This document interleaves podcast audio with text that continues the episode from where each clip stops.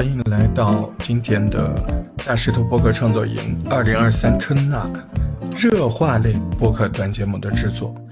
呃，我们今天来讲讲热点话题类，它为什么不要简称为热点类，而是叫热话类？因为热点类的简称可能会让您以为热话类的节目就只是热点，甚至觉得热话类节目一定是讲新闻，不一定是这样的啊。嗯，热点是热点，话题，你看热点话题。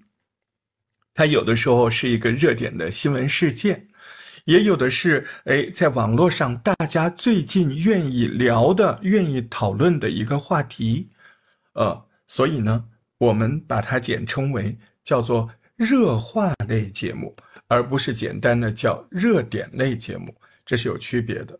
呃，希望大家重视这个区别。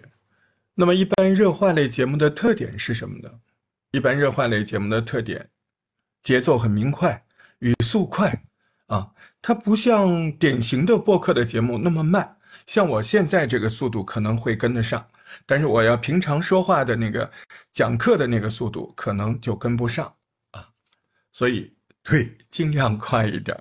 而且呢，呃，在声音上，它可能不允许你那么慵懒。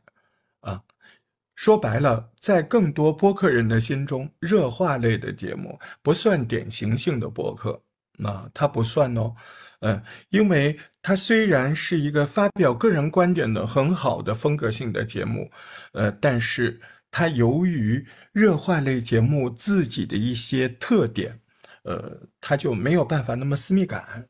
哎，没有，你一旦把私密感加进去了，你的热化节目就不是典型性热化，而且，而是好像是生活类的播客节目，讲了一个热点的问题。那这个东西你一定要注意，热化类节目还是要嘴快，还是要烫，嘴巴烫，然后呢，小虚声儿，嗯，它不允许你大满嗓，它也。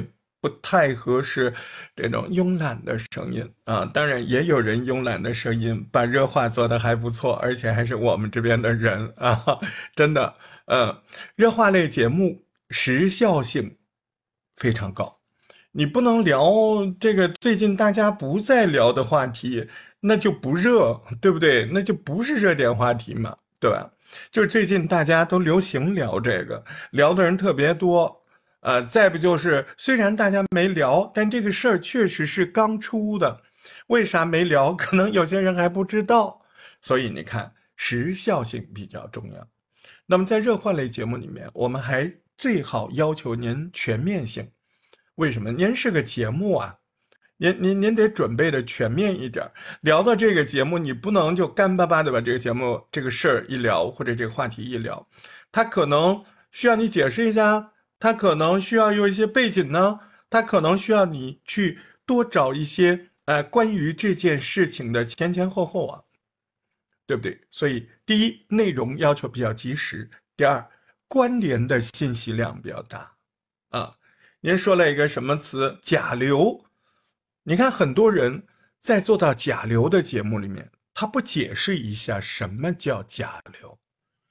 现在你回想。自己的这个行为蠢不蠢，对吧？你已经卯足了意思，感觉到所有人都知道甲流，那可不一定啊，对不对？我即使知道甲流，你也可以解释一下，两三句话，你搜索一下，解释一下为什么叫甲流，对不对？好多人到现在都不知道呢，对不对？没准你还做了好几期甲流的节目，这种专业性的名词，这种。背后的事件关联性，其实，在热化类节目里都是非常需要的。你说那是新闻吧？不一定啊。你看热点讨论里面，经常会涉及到一些网络名词，对不对？我都谢了啊！为什么叫谢了？那这个谢它有两种意思，一种是我谢谢你哦，还有一种是凋谢，我都不行了。啊，它是这两种情感融在一块儿，那叫我我都谢了，嗯，一个是我要谢谢你，还有一个是我都不行了。他，你看这就是网络名词，你要解释的。如果你的节节目里涉及到网络名词，不但是网络名词，还有一些专有名词，像甲流啊，什么这种，估计一般人可能有的时候不太懂的，你一定要解释啊，一定要解释。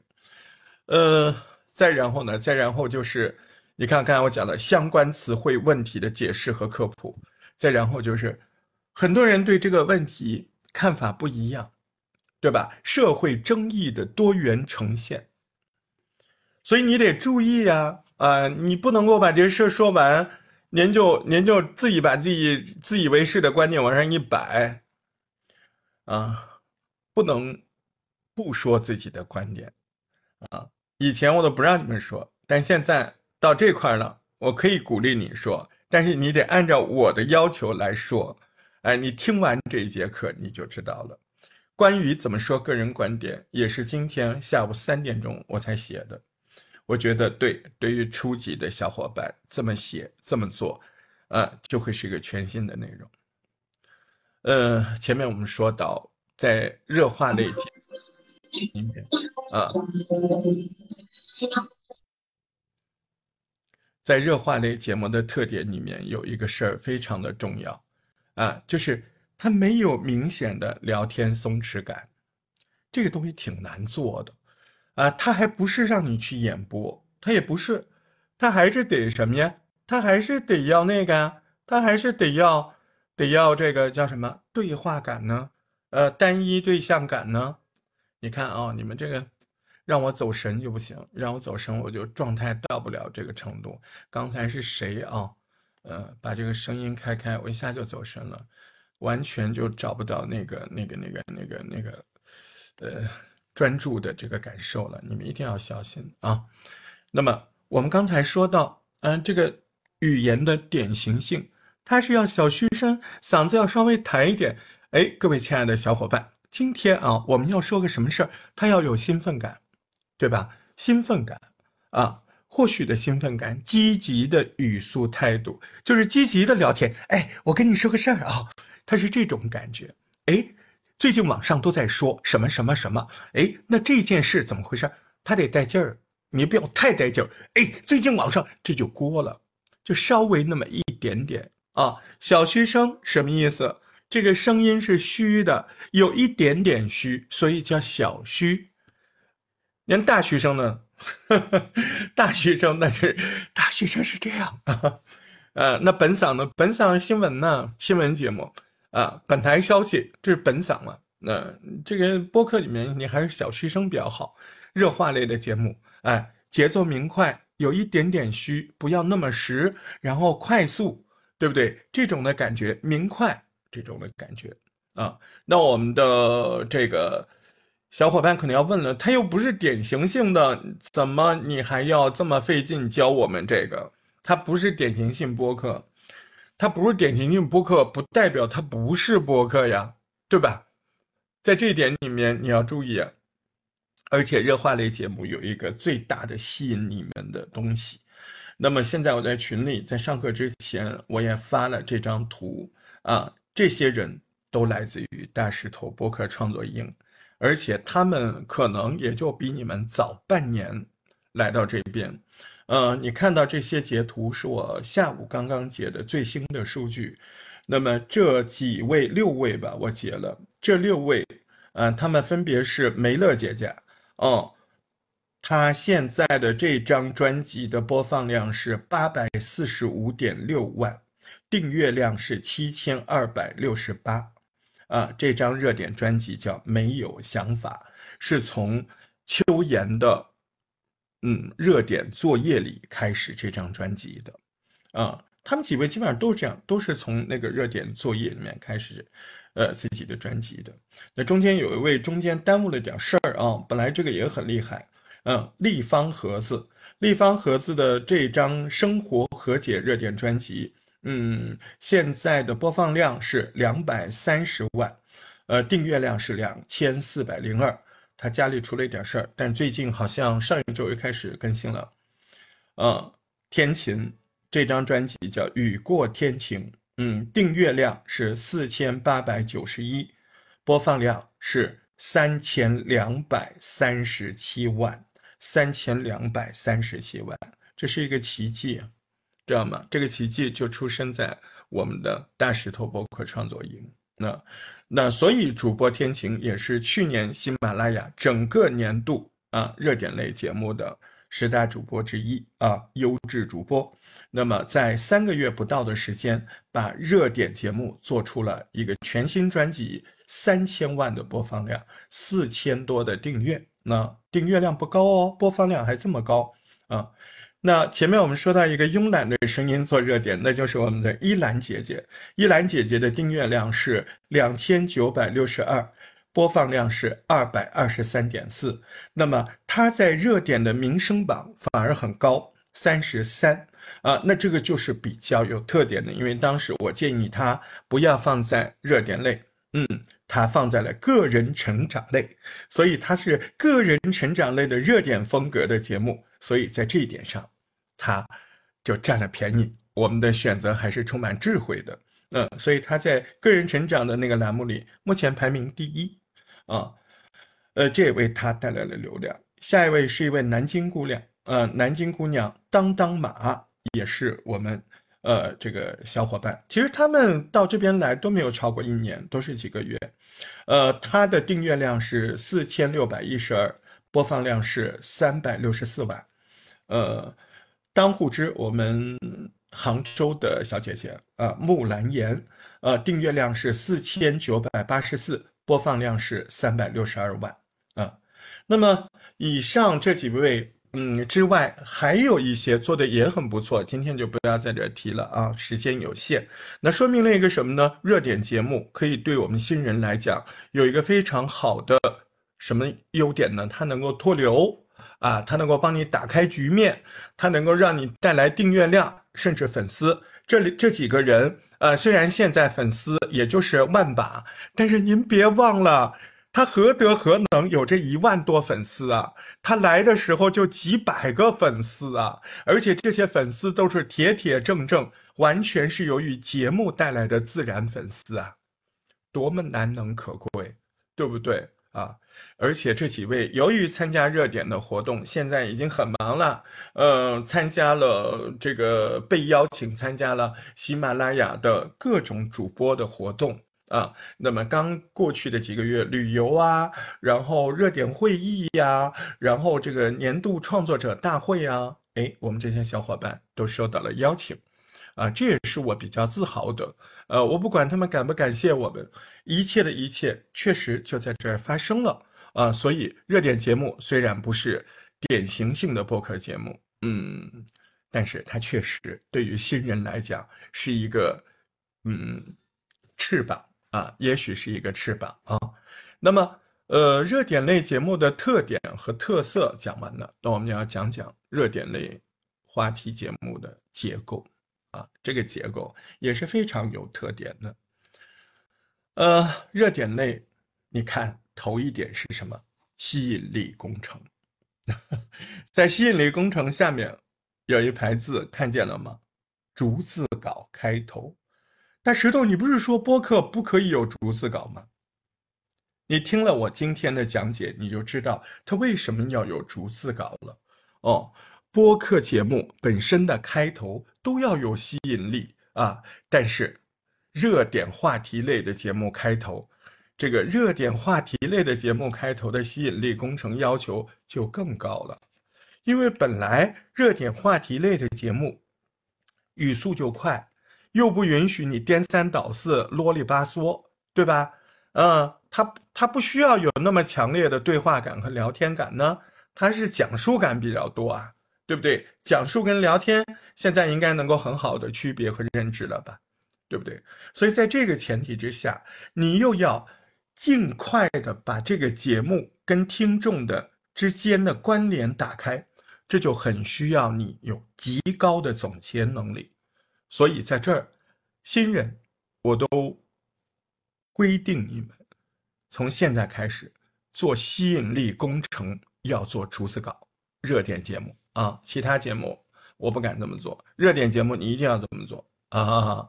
而且你待会儿做作业你就知道，你那逐字稿真正好是，真正好是什么呀？你的这条热点节目的简介嘛，是不是简介嘛？嗯，对不对？这不文字版嘛，对吧？嗯，所以吸引力工程这个作为热点的开头非常重要。待会儿我们详细的说。那么在热点热点类的开头之后呢？嗯，你不说不是有人设吗？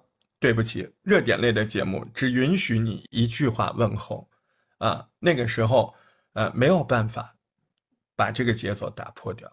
嗯，那你说那这个节目不是没有什么人设吗？有办法，别着急啊。那么在这块呢，你把吸引力工程抛开以后，你就快速的说一句话：哎，我是谁？欢迎您收听我的什么节目？嗯，比方说我是大石头，欢迎您收听石头说新闻。呃，刚才我们说到的这个事儿啊，它是怎么发生的，对吧？事件的详细还原，一句话就转过去，在。多元观点的这块，我直接写了三个代表性观点。那因为三三结构嘛，嗯，所以我们也不允许，呃，我们说更多的多元结构。哎，直接告诉你，我从这个方程式给你改成新的三个代表观点。为什么叫三个代表观点？待会儿我们也会详细说。啊，三个代表观点说完了之后，要说个人观点。个人观点，我把它改成了叫共情式的个人观点。啊。我们的个人观点到底要从哪些方面去说？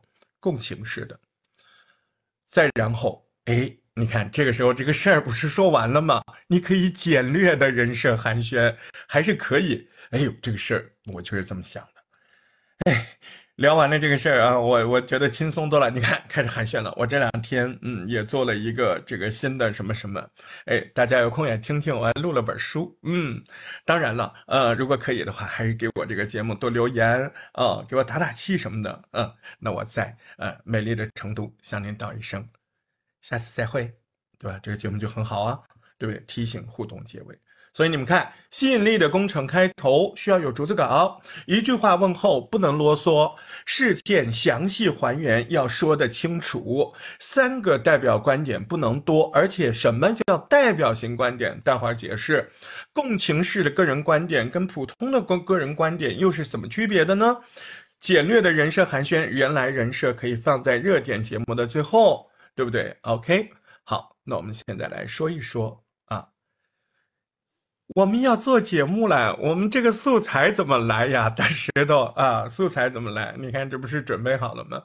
热化类节目的素材准备，首先你得关键字搜索啊，分类方向性搜索啊。你比方说，呃，呃，新闻网站搜索网站，百度对吧？网易对不对？这些都是新闻网站，人民网哦。比比如说，呃，如果是一个。你这个新闻是一个娱乐性的新闻，可能你还得去搜一下新浪微博啊，微博啊，新浪微博，它就会对这个艺人的这些消息会比较多啊。那么抖音当然是视频的代表，信息量也巨大，所以呢，这些关键词的组合，呃，我今天就不赘述了，因为在这个。呃，影评类的节目我说的很清楚。如果这块的搜索不清楚，建议你到上一课去看那一节啊。素材多准备几个，要分析，要比较啊。就同一个事情，你得查一查它的来龙去脉，它这这个新闻事件，它有哪些东西是你比较模糊的？你比较模糊，听众一定模糊，是不是？或者说一定有模糊的其他人？嗯，有些话题需要解释概念，遇到专有名词自己都不太清楚的，还是去百度搜索啊。有些话题需要整理背景，那背景这个事儿为什么会办成现在这样？它不是现在的，那以前几年是怎么回事？能搜一下吗？对不对？播客有的时候首先是一个信息整理员，对不对？你连信息都不会整理，那你做什么播客呢？是吧？嗯。在这里面，我们前面说到有代表性的多元观点。那首先的第一个代表性就叫做重要的人物啊，名人、大咖、专业人士，关于这个相这件事，你聊的这件事的，他们说了什么？或者反过来理解啊，就是这件事有没有什么重要人物发言过呀？啊，有没有什么重要人物就这个事儿啊说过话呀？你比如说张兰跟大 S 的那个事儿，很多名人也就说过，对不对？那个如果你要聊那个事儿，哎。你又是个热话节目，那你是不是得说？哎呦，很多人参战了啊！怎么怎么那个那个那个王王王什么哈？你懂的啊，家里开万达的对吧？啊，那个王公子啊，他就说了，那那那结果张楠阿姨说怎么怎么怎么，对吧？都可以，你看这叫名人大咖的相关言论看法，哎，这是比较厉害的人。那还有一方面也是很有代表性，你别忘了，网友哎。自古网友出天才，我跟你说，你就要在那个，特别是抖音这样的东西，你在下面看看评论，一定能看到那种嘚儿货，可会讲了啊！有的是调侃性的，有的是总结性的，也有的就很干货，真的很有观点都有。所以网友的精彩言论不要忘记。在这个问题上，我发现以往的历届的他们对网友这个事儿，我一讲他们都还记得。但是有很多人，我不知道是不会搜还是没有概念，他们往往不知道拿名人大咖的呃观念的看法来做背书，他们这个意识不强。那我希望在这一届我点点你们，所以把写进来了，对吧？写的很明确，很明确，名人大咖的相关言论看法啊，所以这一点。呃，在准备素材的时候，一定要去找一找，它也有可能没有啊，但是还是要尽量去找啊。嗯，那么热点类话题的开头设计是重中之重啊。那这个这个东西呢，啊，我给大家听一个东西啊，因为我觉得光是这样说它是不够的。嗯，那我也要做准备，我肯定做准备啊。嗯。那我是要结合多元化的准备，给你们带来最好的、最好的课程的安排。那这块您要注意听了啊。那在这里面，我们也能听到小伙伴们的声音，为什么呢？啊，因为我觉得这个东西吧，干讲不行，他得举例子。你懂你懂我意思吗？哎，我这边我就举了例子啊。那我们好好的。来就这个热点节目的开头做做研究啊，我觉得这个东西非常值得我们去，呃，好好的去把它研究研究、钻研钻研。无论单播还是对谈还是多人谈话，如果是热点节目，那就一定要注意营造开头的吸引力工程。吸引力工程是什么？它为什么决定了一个热点节目的生命力？我是大石头，欢迎您收听这一期的播客小课堂。说到热点节目，它有自己的特性。首先的听感就是内容信息量要求比较大，开头要求比较有吸引力，语速快的同时，在一开头我们就要营造一个极其有吸引力的开头，让听众有好奇心、有关注度，愿意听下去。这一点非常重要。开头吸引力的营造分两个部分。一个部分是简略的把这个事情说清楚，我们大概要说什么，一两句话把它说清楚。第二个部分是如何把听众置入到这件事儿当中，要让他感觉这个事儿和你很有关系，非常重要，你一定想听，告诉你你为什么要听。在实际操作当中，我们会发现，在第一部分的难点呢，是有些小伙伴。他的语言总结能力或者叫概括能力比较弱，他没有办法把一件事情在两三句内就说清楚。另一方面呢，他又不太善于找到这件事情和听众可能有的联系，他没有办法刺激这个听众置身于这个问题之中。今天呢，我们就想系统的把这个问题解决掉。我们大石头播客创作营的小伙伴，这边有几个案例，我们来听一听，我们来发现一些问题，解决一些问题。我们希望通过这个过程，提高您对热点节目开头的创作能力。我们先来第一个案例，感谢我们的小严大雁，我们的言归正传这个博客的博主。中国还是世界人口第一大国吗？最近有资料表明，印度将要成为世界人口第一大国，你是怎么看的？网络上又有哪些议论呢？那么这个开头的案例呢，他就是做了一半啊，他也用语言简略的说了这个事儿，就是咱们中国可能不再是人口第一大国了，啊，印度有可能取代我们，啊，这个事儿，他说的是简略清楚的，啊，然后他又说到你这个事儿你是怎么看的呢？啊那么你会发现，这个头方向是对的，但是他的置入问题没有做好，对吧？第一个部分简略的把一件事情说清楚，我觉得他做到了八十分，嗯，差不多是做到了，但是那个情感在具体的语言斟酌上就没有到位，嗯，比如说我们中国。是人口第一大国。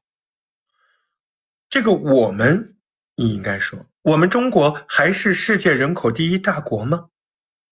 这个问题戳进去，戳进去之后还不够，面积只有我们三分之一的印度，很有可能要取代我们，成为未来的人口第一大国，还不够。啊，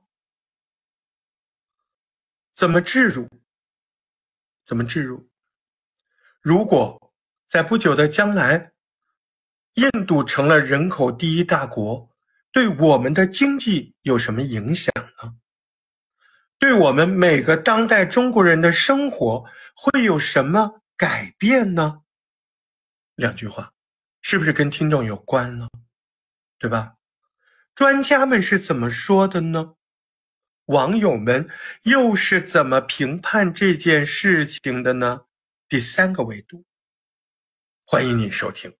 那这个节目这样开头是不是更好呢？我们再来听一个。有一位专家在网上说，年轻人找工作应该先找到生活的感知，不要先看工资是多少。我想问你。如果你的孩子找到的是一份高感知、低工资的工作，你会怎么想？如果你老板说明天我们要做的是趣味性工作，工资减半，你同意吗？专家的说法引起了社会热议，网友又是怎么说的呢？这条节目你可以走上来就说：如果你的家人跑过来跟你说，他要换一份工作。感知非常的高，但是收入非常低，你会同意吗？如果你明天上班一大早，你的老板通知你公司改变策略了，我们将增加员工的工作感知力，但是工资收入要减掉一半，你会愿意吗？哎，先说这个，再说为什么要这么说呢？因为网上有个专家跑出来说，说年轻人找工作应该更注重工作带来的感知，而不是一味的追求工资的高低。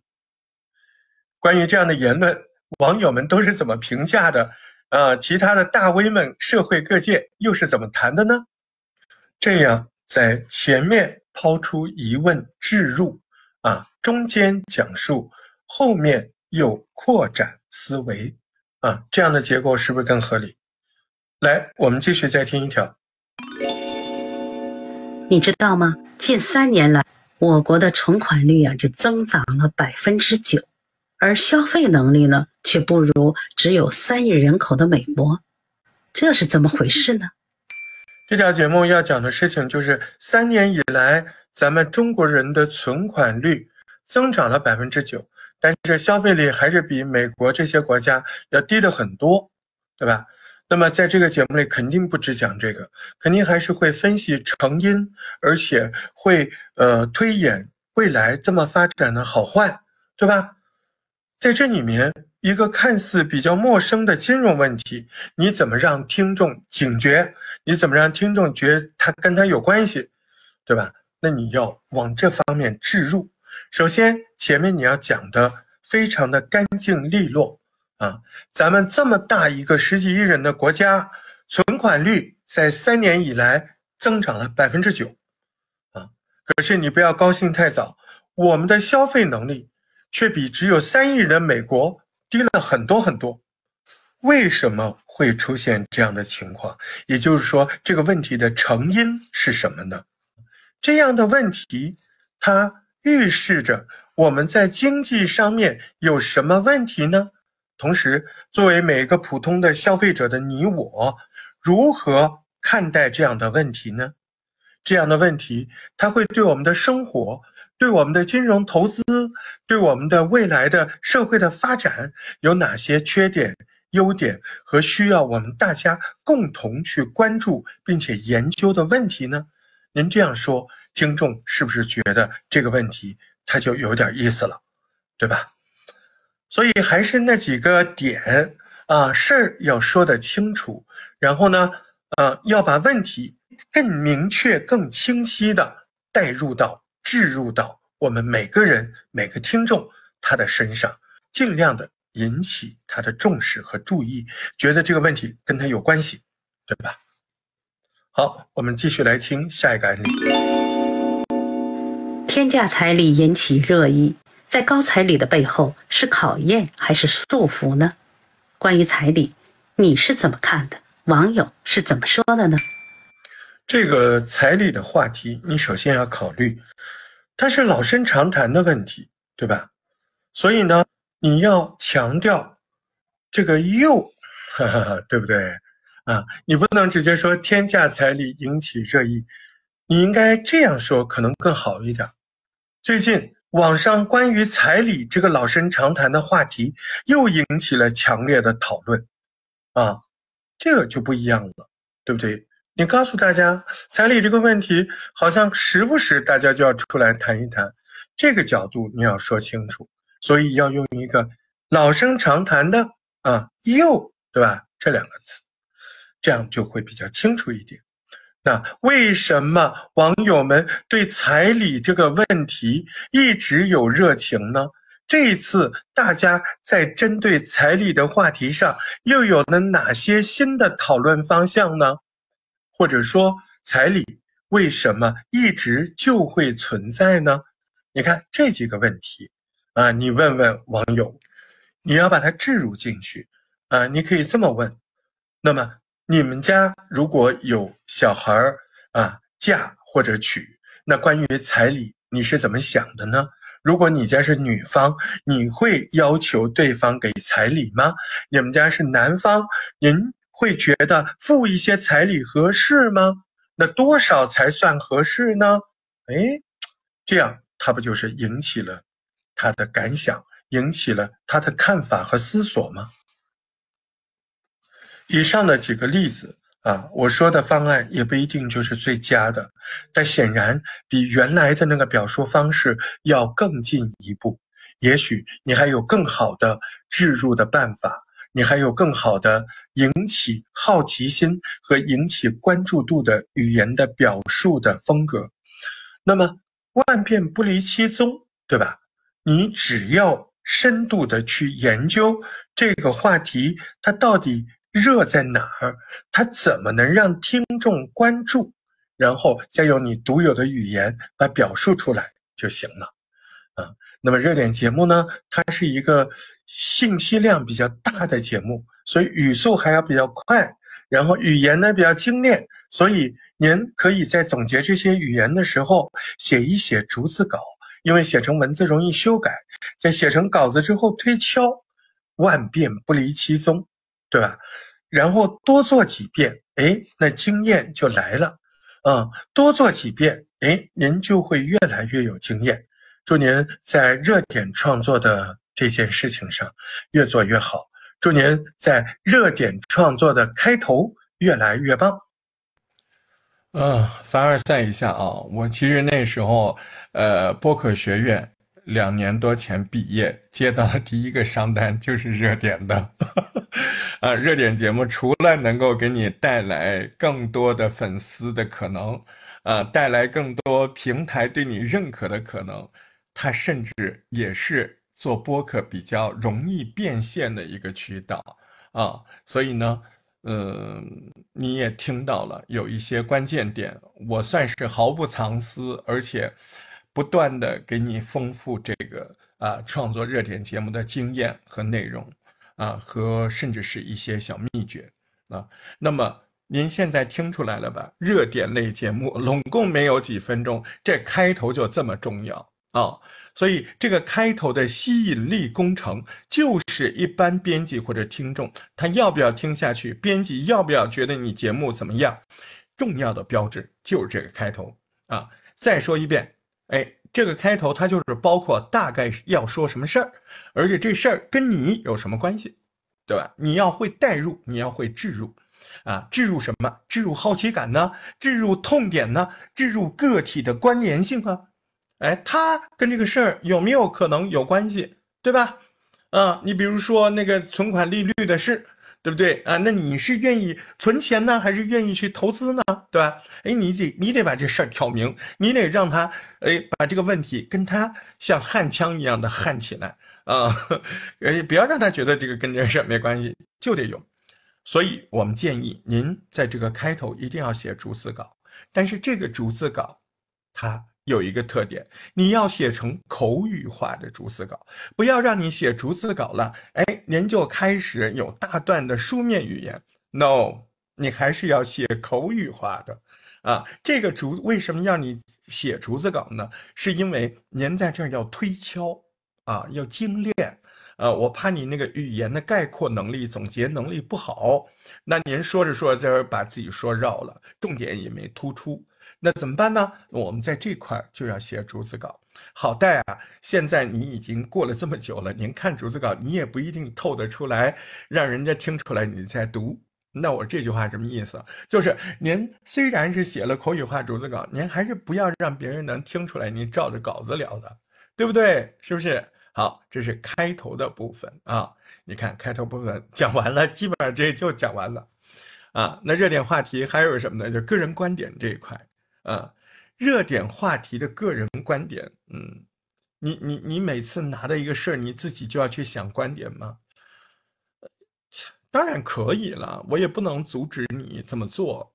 但是您要做节目的话呢，哎，您要想就什么样的方式去想个人观点会比较好？五个方式，对不对啊？乐观的展望，忧虑的发展。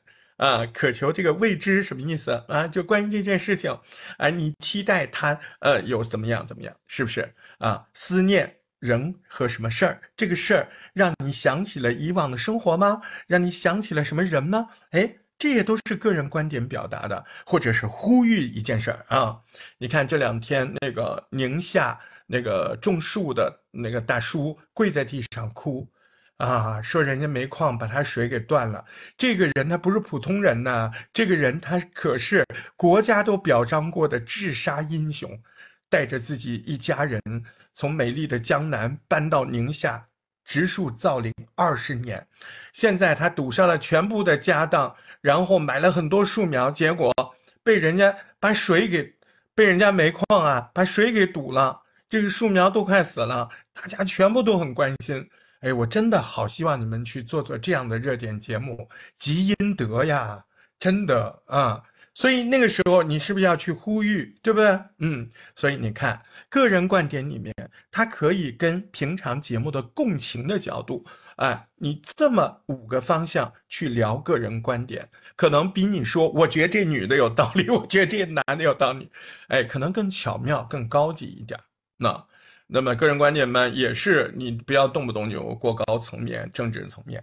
在这边啊，要提醒你的是，在选材的时候尽量不要涉政议政。呃，可能国家有一些，呃，比如说相关的新法则、呃新的法令，那你可以聊一聊跟我们普通人的关系，那还是算民生的。呃，千万不要提到国家领导人的名字。哦，那个就是典型的摄政，呃，隐晦的提都都不赞赞成啊，干脆就不要提。涉及到那些领导人的名字，千万别提，给自己找事儿啊！咱们没有记者证，咱们只是一个自媒体人，他不是一个媒体人，媒体的专业人士，他每年是要经过这个新闻的考核考量的，所以安全性在语言把握的错误引导性上面会比我们呃有保证，对不对？啊，所以这一块呢，咱们国家是没有放松到每一个这个自媒体人可以随便的谈论国家领导人的什么事儿啊，什么政大政方针的什么事儿，你可以说一点点，但是不要提的太多。嗯，然后国家领导人名字你尽量在播客里你就别提，嗯，没什么好处啊，呃，没什么好处。你看我看的不有人也在提吗？提的挺火的，人家可能有记者证，你不知道。好吗？那资历不一样啊，有很多事儿他就是需要资历的。嗯，你说这不公平，怎么不公平了？我跟你说，这个权限要放下来之后会出事儿的啊，知道吗？你反过来看你就知道了啊。所以我们要着眼普通人的世界啊，我们想想，我们作为一个素人，我们怎么看这些事情啊？素人，朴素的素就是普通人嘛，啊，就是普通小老百姓啊，这样的节目可能更受欢迎啊。所以个人观点呢，可以从。共情的那五个角度去对你谈的这个主题话题去做一些呃发挥，嗯，所以呢，在这边个人观点这一块儿啊，我建议你这么去设计。那今天的课后作业任务也是比较多的啊，今天我们要完成什么轻松录制，所以今天没有知识点复述。就这么简单，有什么好复述的？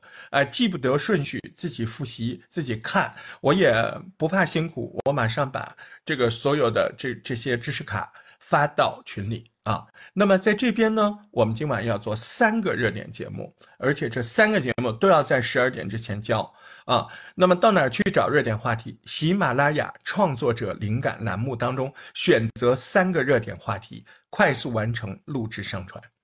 时间轴要标明七个部分啊，这七个部分图里有啊，哪七个部分？回头复习。开头要写逐字稿啊，要放在节目简介当中。这三条节目传到作业本上的时候，哎，这每条节目都有时间轴和节目预告。那个节目简介就是您的开头逐字稿。手机录制二十四点前完成。啊，热点节目。很多很多的好处啊，也有非常有自己的特色，但是呢，它制作方针也是特别的明确，所以在这儿我们还有什么废话呢？我们清楚了，我们就去干呗。希望你在热点节目当中学会熟练、轻松的录制，这是非常重要的。热点节目的时效性就是要求我们录热点节目要特别快啊，就是那么几分钟的节目，你不要给我搞很久。对不对？我又不允许你发挥太多，因为热点节目你说的太啰嗦，谁会去听？关键你是要把那个关键点说出来，对不对啊？感谢聆听，明天见。明天见什么？见您的作业。OK，今天的课程就到这儿，各位赶紧做作业吧。吹红了的花，吹绿了的树，你在路上总会安慰谁？吹醒了青蛙，吹来了燕子。